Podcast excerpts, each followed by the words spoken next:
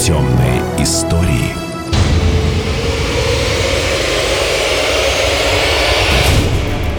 По всему миру находят тела людей со срезанными бирками на одежде, погибших при загадочных обстоятельствах. Что это? Случайная серия самоубийств или смертельные игры спецслужб? Часть первая.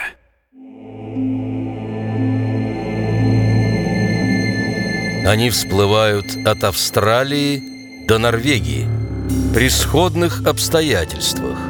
В живописных укромных местах находят трупы людей, умерших непонятно от чего, без документов, со срезанными бирками на одежде, так, чтобы невозможно было опознать.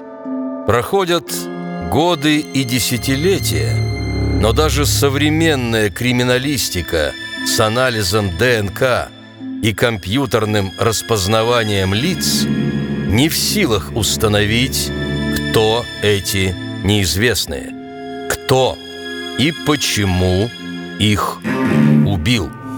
Замешаны ли спецслужбы? Да и уголовщина ли это вообще? Или некий безумный обряд ухода из жизни?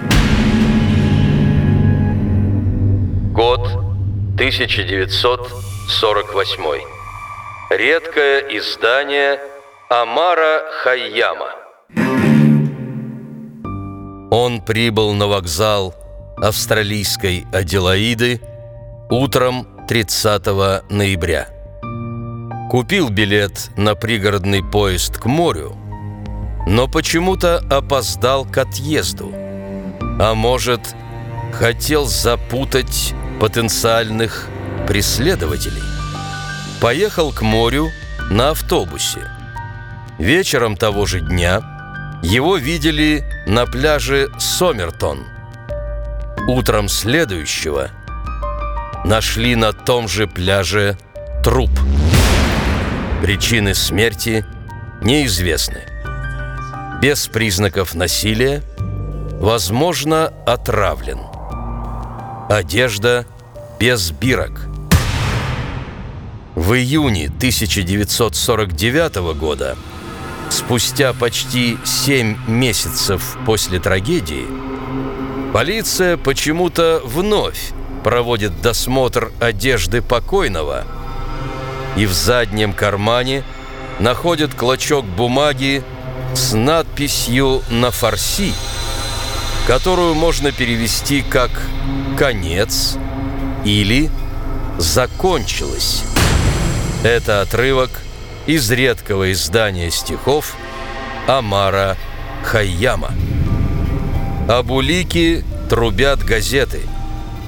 Полицию приходит некий человек, приносит книгу «Рубаи» того же редчайшего издания с вырванной последней страницей и рассказывает. 30 ноября 1948 года – я нашел ее в своей машине в Аделаиде. Наверное, кто-то бросил в салон через открытое окно. На обороте книги шифрованная запись и номер телефона. Принадлежит медсестре по имени Джессика Пауэлл. Ее дом в 500 метрах от места, где нашли тело неизвестного. И Джессика – знает русский язык. Откуда? А также симпатизирует коммунистам. Неподалеку от Аделаиды полигон для испытаний ракет. Вы ждете развязки? Ее не будет. Других связей между Джессикой и неизвестным не обнаружили – Дело закрыли. Главная улика, та самая книга Хаяма, загадочно пропала из полицейского архива в 60-х годах вместе с оригинальными отчетами о вскрытии тела. Другие улики, например, чемодан неизвестного, уничтожили в 86 году, как раз тогда, когда даже по мельчайшим биологическим следам стало возможным установление личности с помощью ДНК-теста. Кто-то не хотел, чтобы правда всплыла. Позже, однако, выяснилось, что в волосах этого таинственного человека обнаружились следы мышьяка. Можно было бы предположить, что этим ядом его и отравили. Но расследование все равно зашло в тупик. Кто отравил? Зачем? Почему мышьяком? Тайна. Год 1970. Девушка с девятью именами. Жгучая брюнетка со средиземноморской внешностью и карими глазами. Возраст чуть за 30.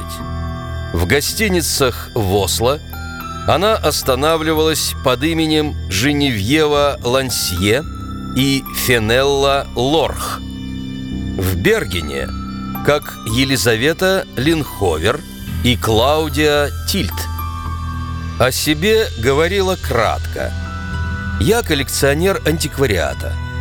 Ну, эксцентричная женщина, одета дорого и изысканно, видимо, наследница какого-нибудь миллиардера.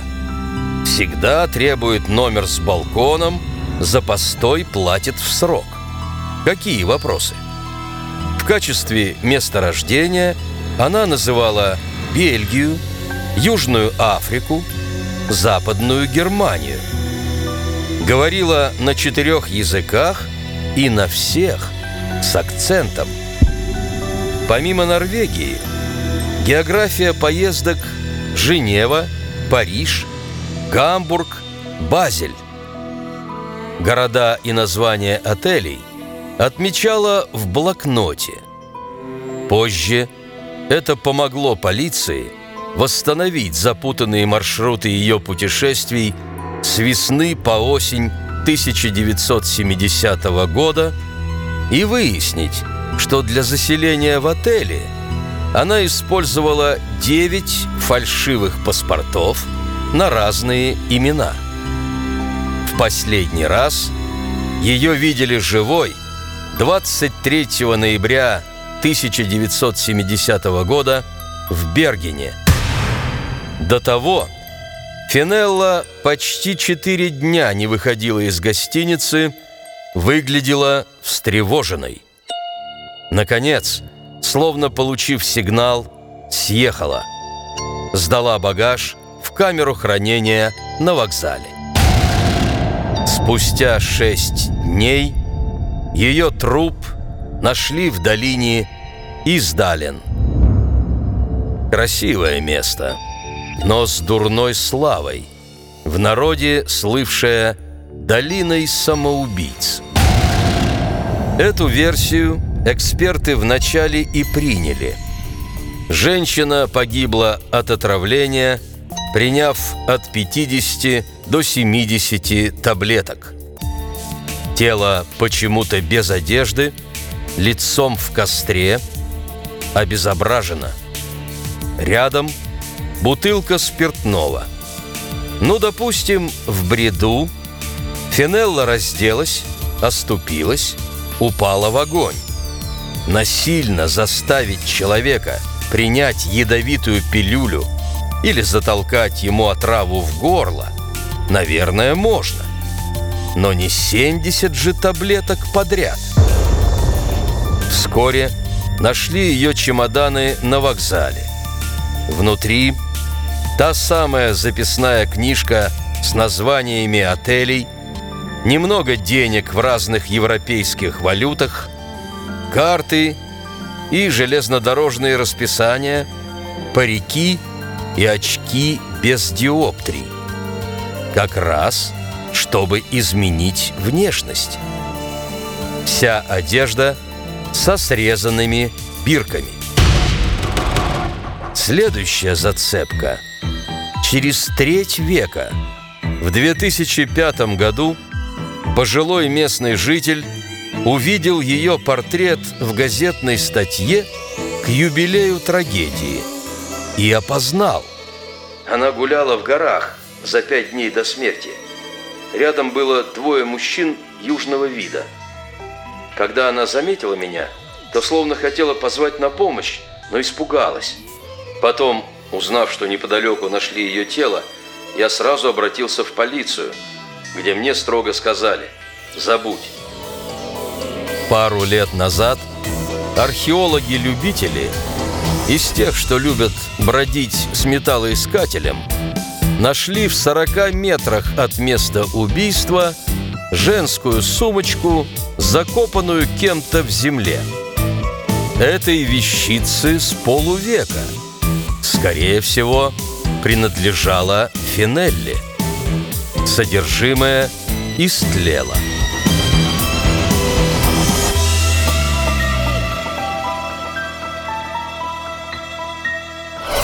Продолжение через несколько минут. Темные истории.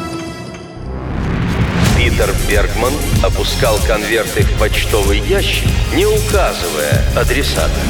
Обнаженное тело нашли на пляже. Бирки аккуратно срезаны. срезаны. Без признаков насилия, возможно, отравлен. Одежда без бирок. Без бирок. Жгучая брюнетка, чуть за 30. Коллекционер антиквариата. Ее труп нашли в долине Издален. Вся одежда со срезанными бирками. бирками.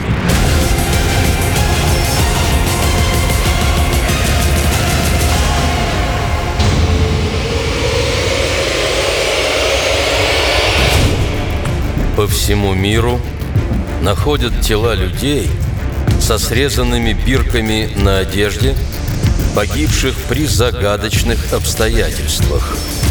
Что это? Случайная серия самоубийств или смертельные игры спецслужб?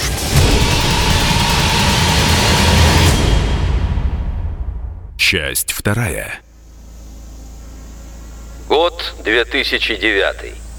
Питер Бергман, родственник Бормана. Он был необщителен, говорил с немецким акцентом, возраст лет 65.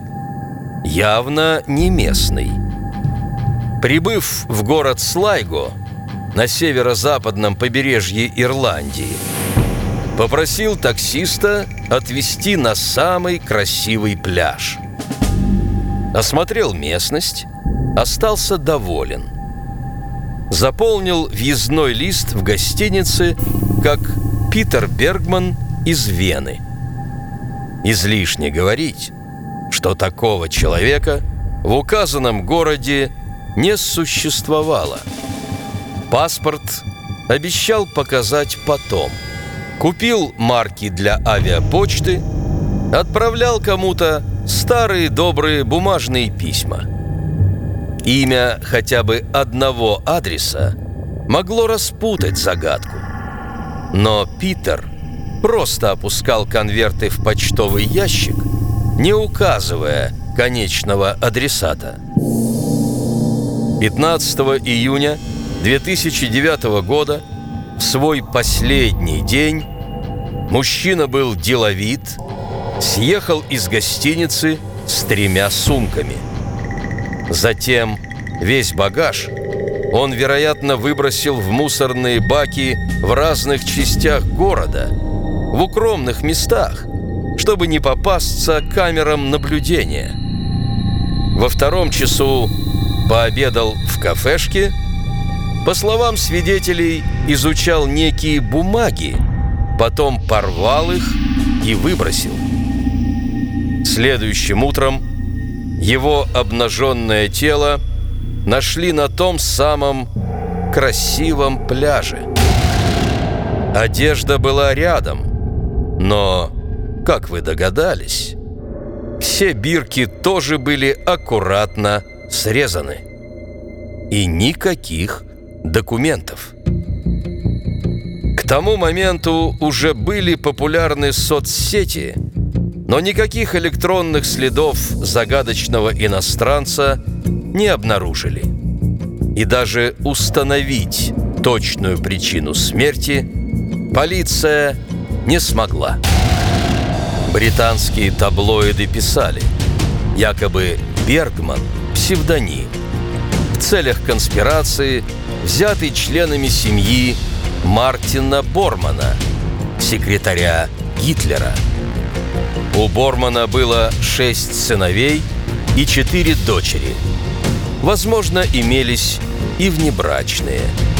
И, возможно, 65-летний Питер Бергман с немецким акцентом, сын нацистского преступника, на старости лет покончивший с собой из-за угрызений совести.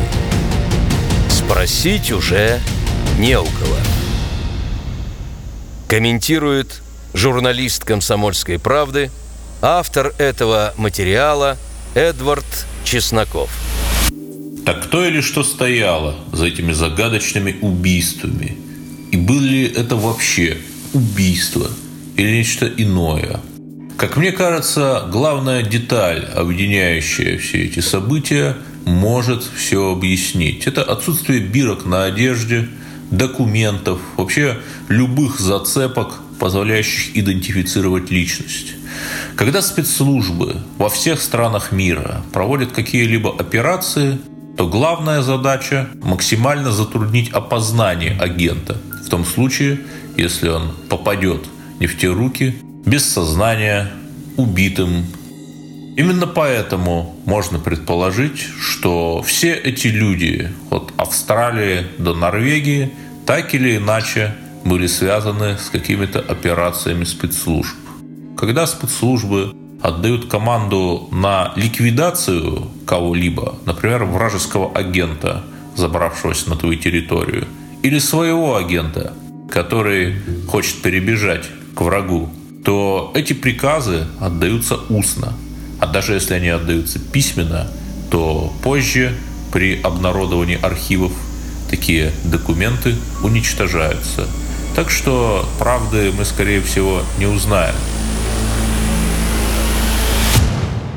Комментирует Ярослав Левин, кандидат исторических наук, автор исследований о работе ФБР – очень сложно по документам установить истину, потому что, как правило, ну, если мы говорим, например, про западные спецслужбы, по которым я специализируюсь, в частности, американские, перед помещением в архив там есть соответствующая служба, которая документы готовит для оцифровки, для помещения в архив, и в том числе занимается цензурированием документов, то есть какие-то сведения, которые нежелательно придавать огласке, просто-напросто вымарываются маркером, и в таком случае установить что-либо даже по прошествии лет невозможно. Если мы говорим, например, о ситуации с устранением перебежчика или просто какого-то проштрафившегося агента или агента конкурирующих служб, то да, в данном случае максимально усложнить опознание.